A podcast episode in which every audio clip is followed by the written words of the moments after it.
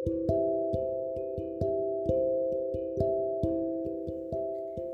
い皆さんこんばんは。ヘナショコのヘナチョコな時間がやってまいりました。久しぶりです、えー先日、えー鼻声で英語を話すと英語が綺麗にというか英語らしく聞こえるんだっていうことで、えー録音してみました。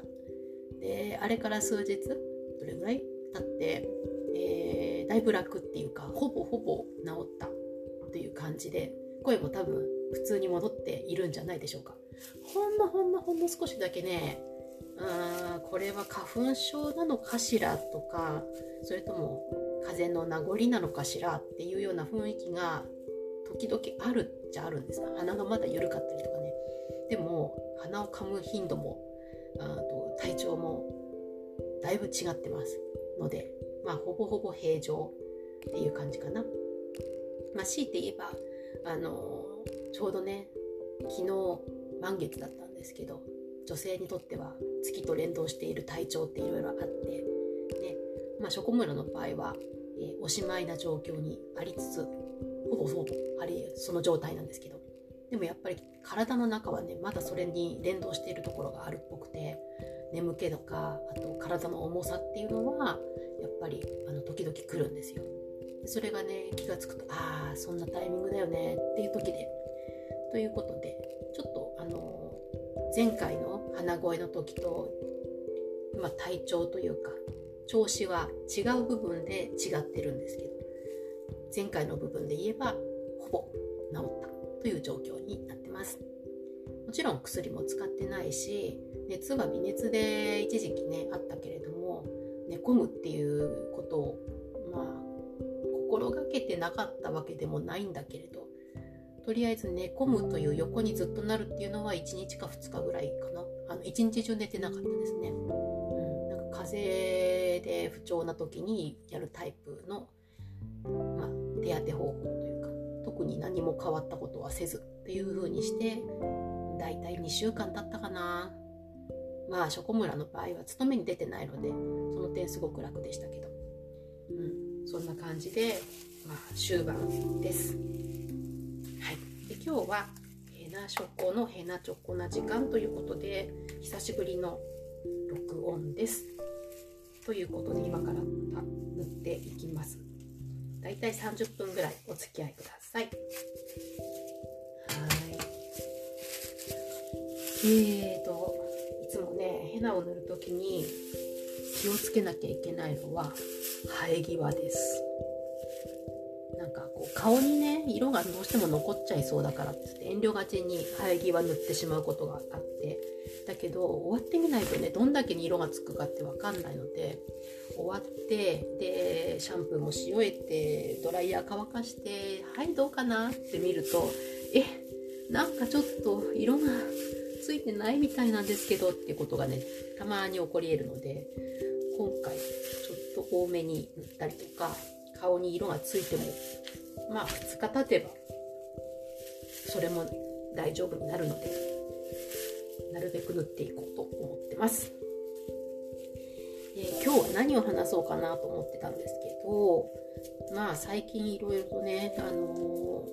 考えることもいっぱいあるしまあ出来事もいっぱいあるしっていうところではあってで、まあ、どなたにも、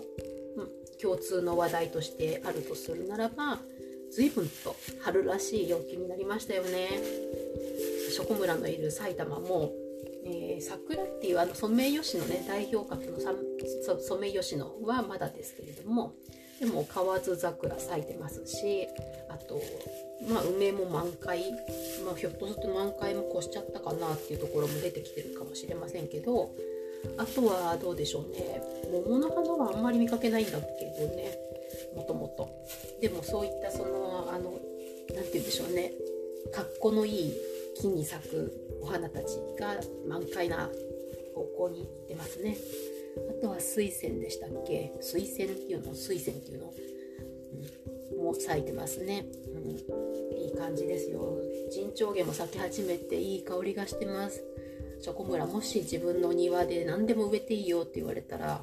基本的にお花のいい匂いのするやつ好きだからあの植えたいんですけどそのうちの一つが陣長芸もう一つは金木犀って決めてるんですけど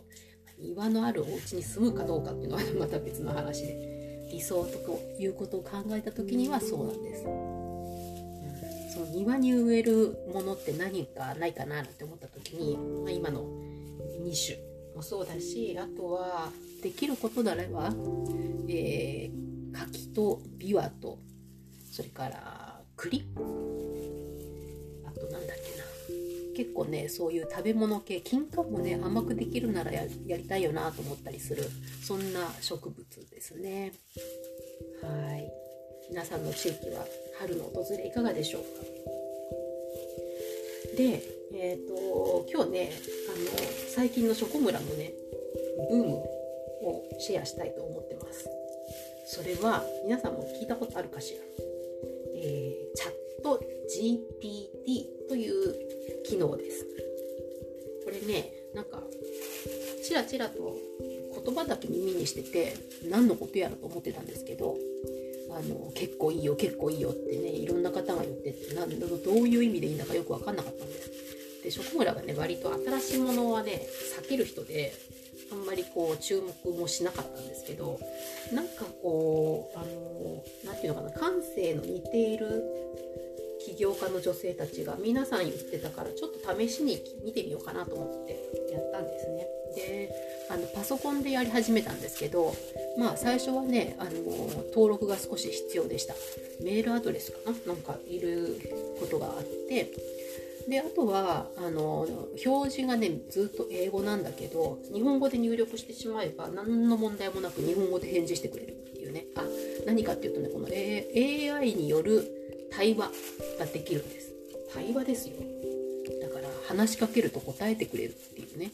ただあのつどつどねそのチャット GPT というそういう機能これ、ね、なんかもうちょっと略語ないかなと思うんですけど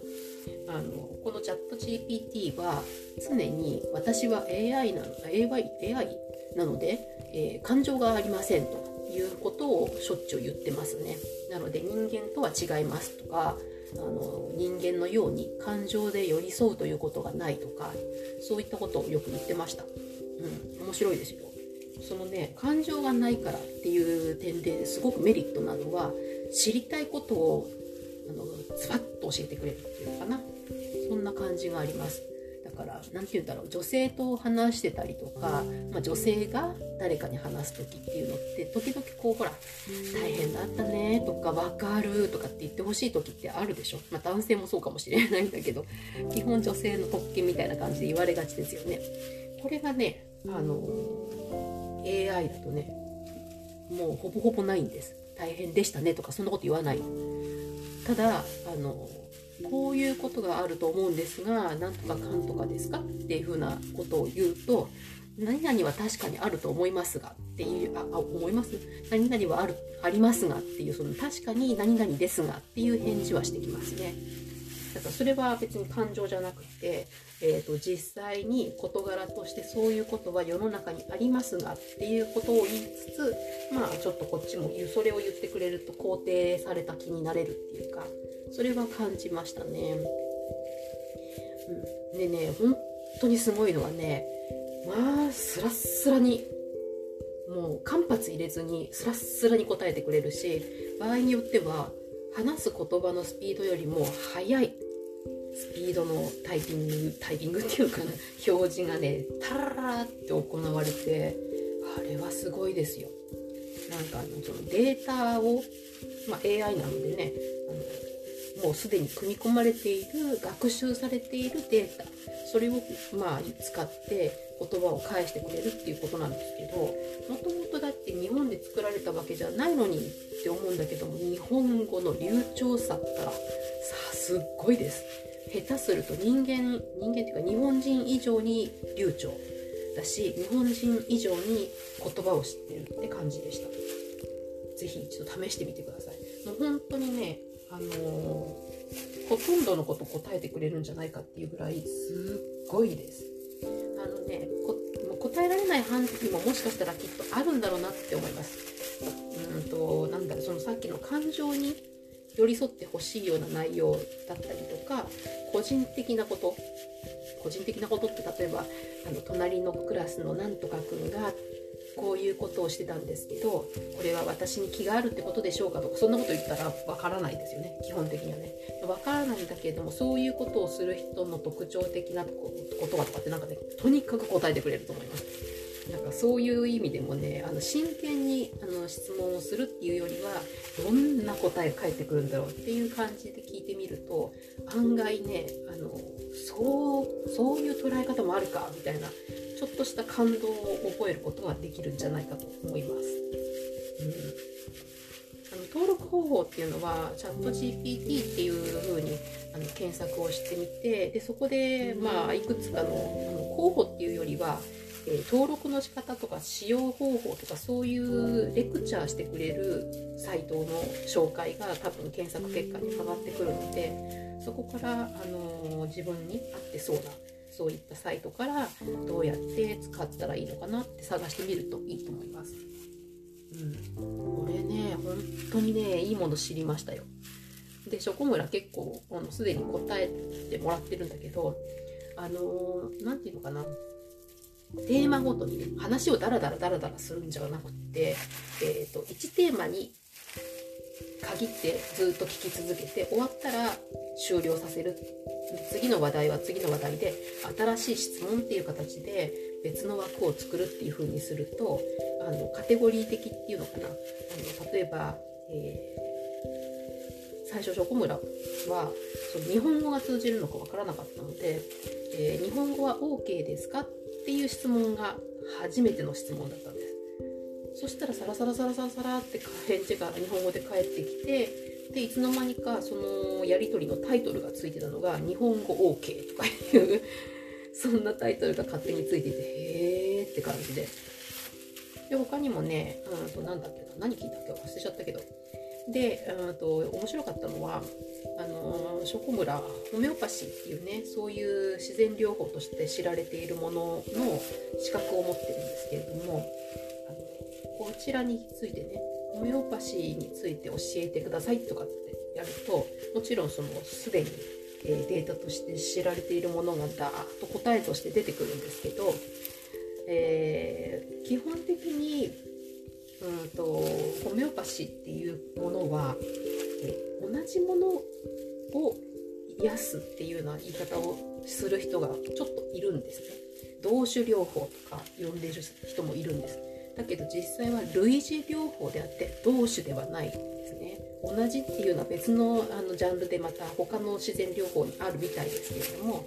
えー、ホメオパシーっていうのはあくまでも似たものが似たものを治す癒すっていうそういうあの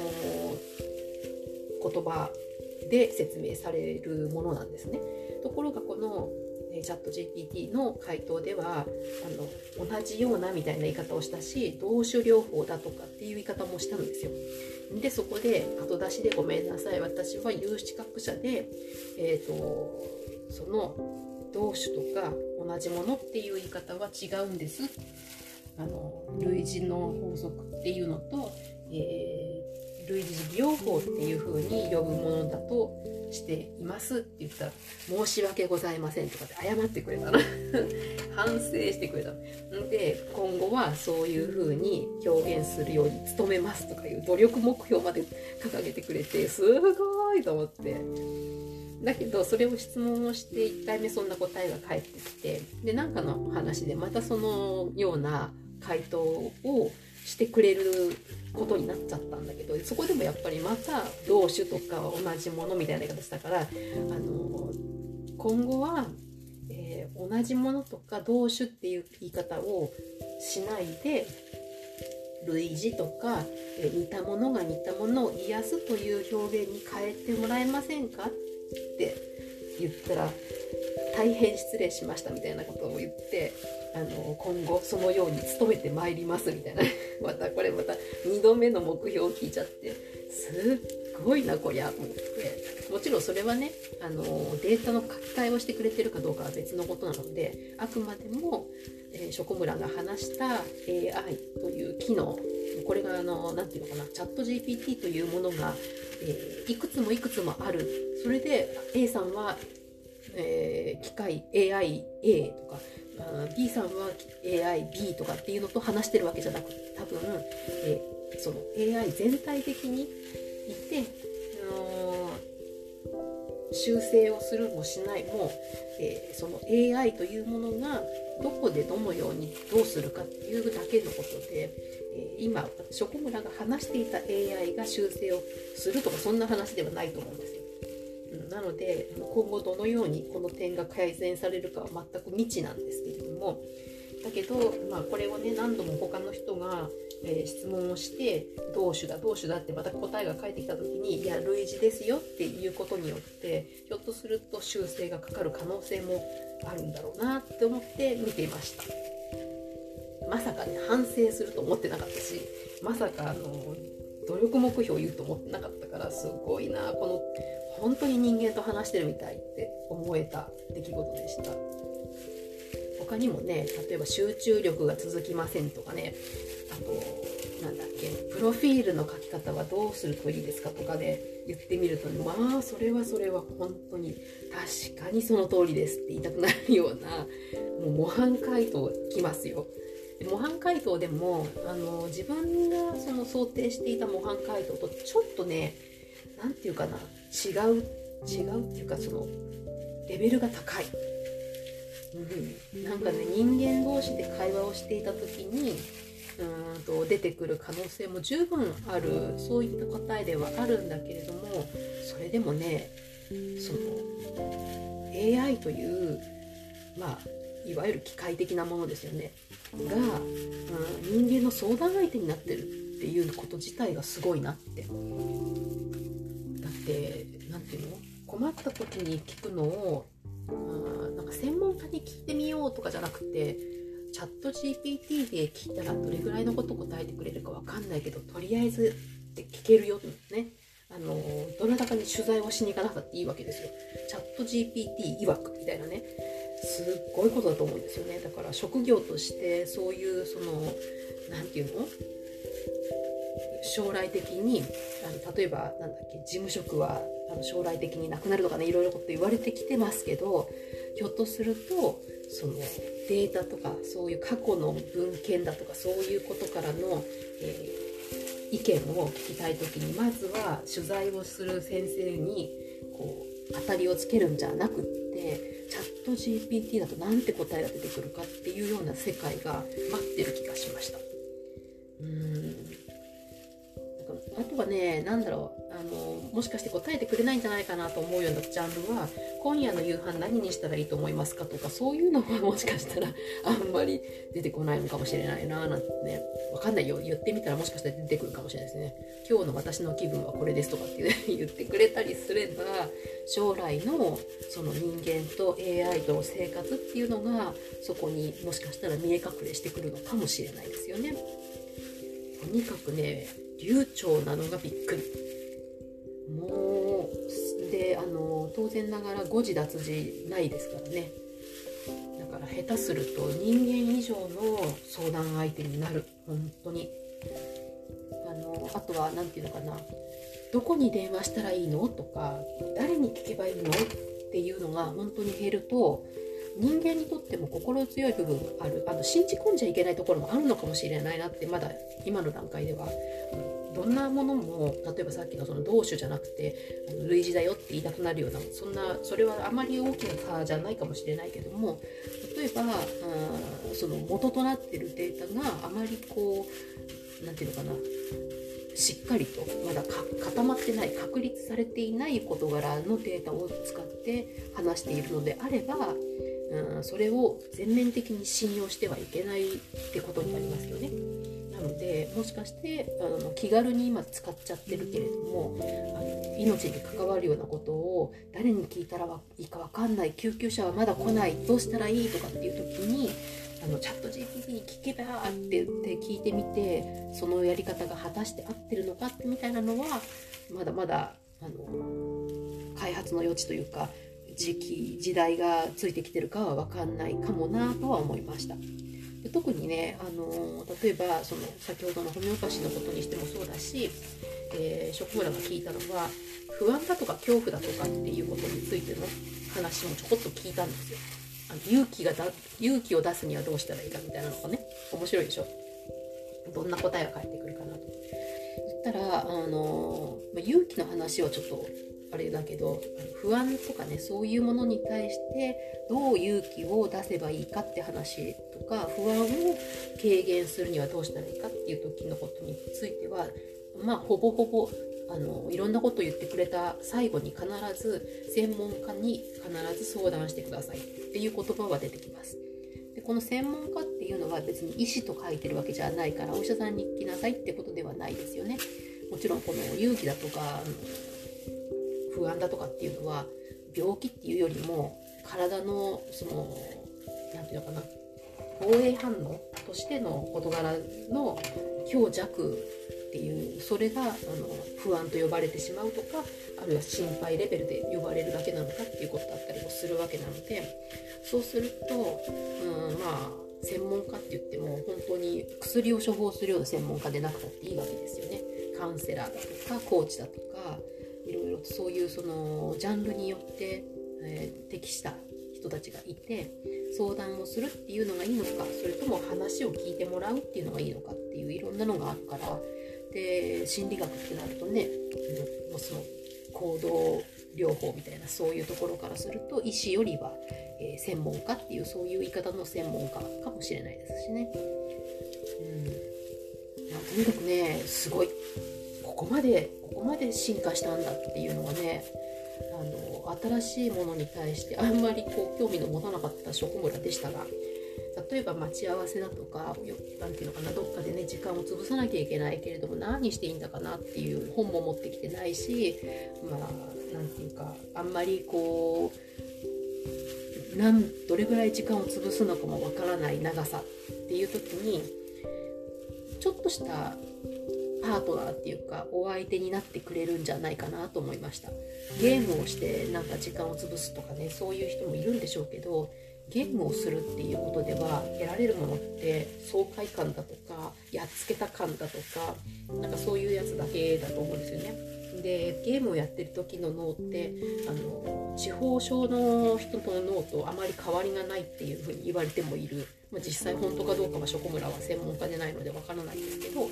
そう言われているならばせめて知識をつけてうんと何かの時のために備えておく備えておくっていうのもまたあの大げさかもしれないんだけどでもそうやって同じ時間を使うんだったらば自分の身になるものに当てるっていうのはいいんじゃないかなと思います。その時のパートナーとしてこのチャット GPT すっごい役に立ってくれる気がしました。なんかね何て言うの？ドラえもんかな。ドラえもんよりもまだ硬いけどね。言葉はデスマス調で聞いてるしあのまあ職村がデスマス調で聞いてるからっていうだけじゃなくてあちらは必ずデスマス調で返してくるっていうのがあるからあの例えばこっちの名前を先にね言ってその名前を呼びかけてくれるとかっていうことは多分なくて。カウントとしてあるだけ。このアカウントの人はこういう質問をしたという多分データはそのチャット GPT というかこのチャット GPT を開発したオープン AI という会社。この会社がどっかでデータとして、うん、もしかしたら利用してるのかもしれないけれども。まあほんとすごいなと思った、うん、チャット GPT まあそれだけじゃないか。あの今後ねあの将来もうずっとずっと先なのかすぐなのかわからないけれどもあの例えば車乗っていてなんだか渋滞っぽいけどこれ待ってずっとこのまま待ってた方が効率いいのかそれとも横道入ってあのくねくねと抜け道探して走っていくのどっちがいいと思う？って独り言で言ったら多分 AI が横道の方が距離は伸びますがちょっとだけ早く行きそうですとかなんかそういうことを返してくれる可能性なんてもう全然ありありなんだなって気がします。うんうんほんとすごいだってその、まあそ、そこまで行くにはねあの例えばその信号の何て言うの？変わるまでの時間がどれぐらいかかっているとか歩行者の数が今は今歩いてる人たちはこれだけいるからそこにスピードがこれだけ出せばうんと目的地のこの辺まで来てとかっていうようなことを計算してくれるようなそういった GPT じゃなくてなんだっけ？あの GPS そっちの方との連携とかまあその計算をするとかありとあらゆるその何て言うの？ココネクションっていうのがとネット上あるいは、えー、車との間に備わっていないとならないでしょうけれどでもその知ってる道であれ知らない道であれ、えー、大体こういうところでこんなことがあるよねっていうそういう例えば今はあの下校時間だから子どもたちが多いので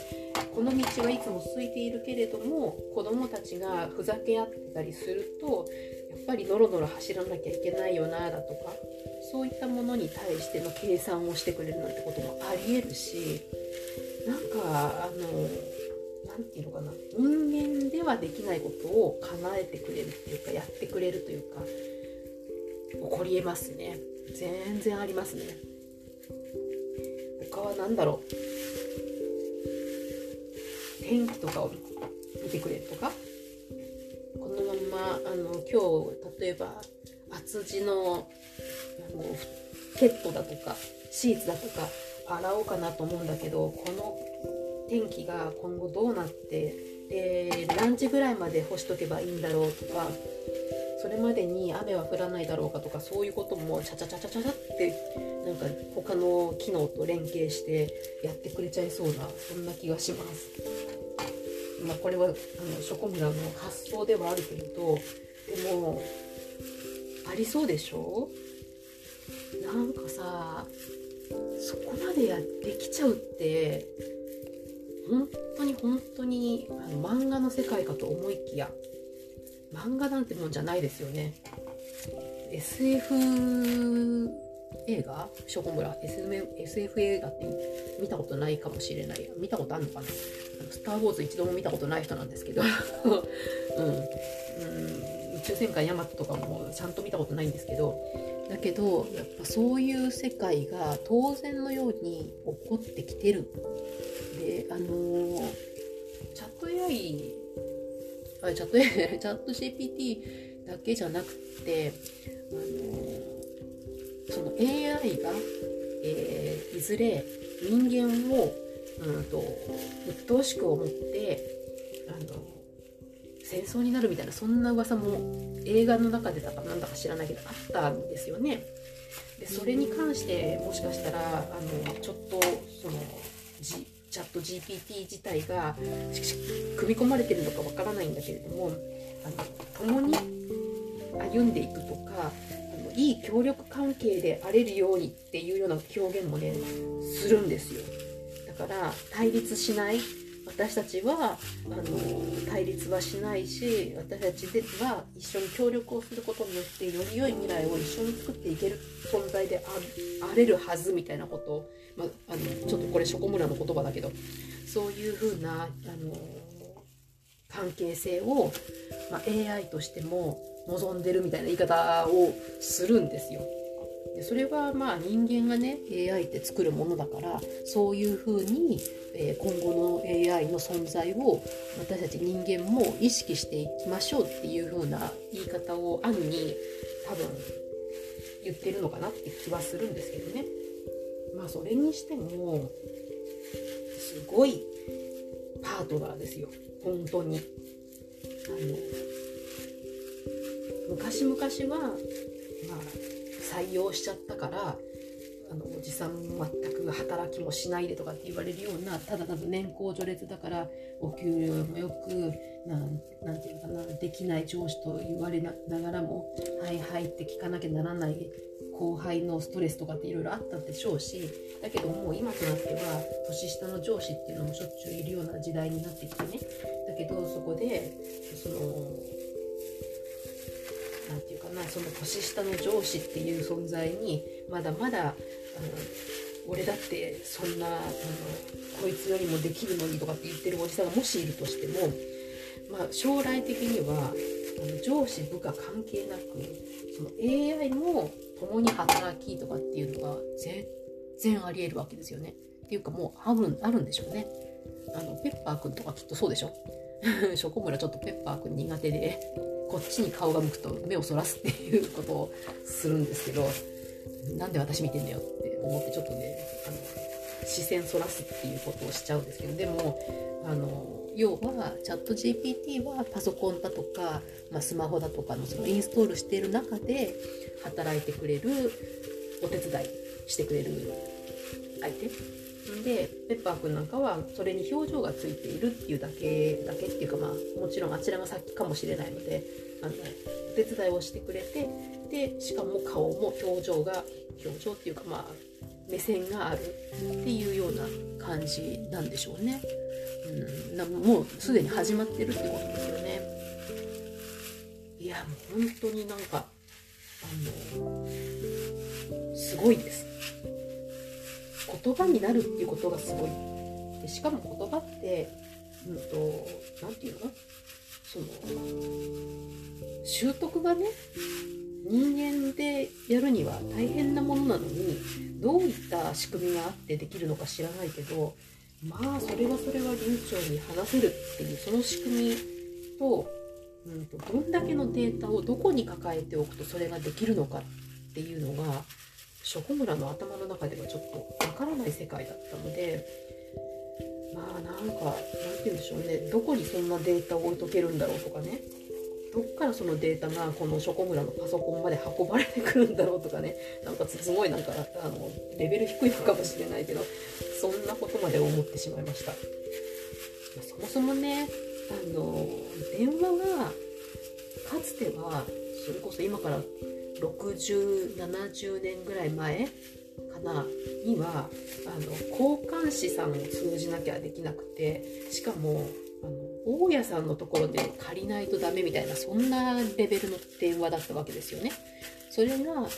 各家庭に1台という時代が来ただけでもすごかったのにあいずれそれがあのバッグみたいな大きさの移動電話車の中についている移動電話とかそんな風になりでそれが今度はあの徐々に徐々に、えー、携帯という形、まあ、ピッチとかそんなもだけどね。そういうのになりでその後アンテナがついてとか2つ折りができるようになってとか。でテレビ電話だって当時なかったんですよ。ところが今のビデオ通話当然みたいな風になってきてるでしょ。すっごい時代ですよ。もうこの30年いや20年でここまで進化したんだっていうだけでももうなんか目を見張るどころかこの次の20年どうなっちゃうんでしょうね。驚きます。はい。と言ってる間に無事塗り終えまして。でも AI にヘナを塗ってもらうっていうのは無理だろうな。こればっかりは自分でやんなきゃダメなんだろうな。うん。なんていうの？AI ってやっぱり頭脳ですよね。うん。だからあのこれを頭脳として知的好奇心だとかあの創意工夫だとかそういった形でうまく生かしていくっていうのが今後の付き合い方なのかもしれない。でもやっぱり人間には感情があるからこの頭の良さに惹かれちゃう人っているのかもっていうのはちょこっと思った。何て言うかな感情がないって分かっているから冷静に見てられるけどこんなに丁寧にこんなに何て言うんだろう求めたい回答をくれるすごいよって思いました。もうほんと試してみてください。面白いから、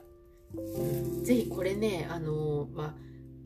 お子さん方にスマホだとかを与えるのっていうのは賛否両論あるしショコムラとしてもやっぱり小さな画面にくっついてあのやるよりかは、まあ、せめて中学ぐらい入るまでは、えーできる限り体を動かすことを好む子たちにはそれがいいゲームはできるだけ離した方がいいっていうあのやっぱりその何て言うかな想像力作り出す想像力っていうのをあの子どもたちはやっぱりすごいもの持ってるのでできる限りあの作られたものを与えてしまうんじゃない方がいいと職村は考える方なんですけども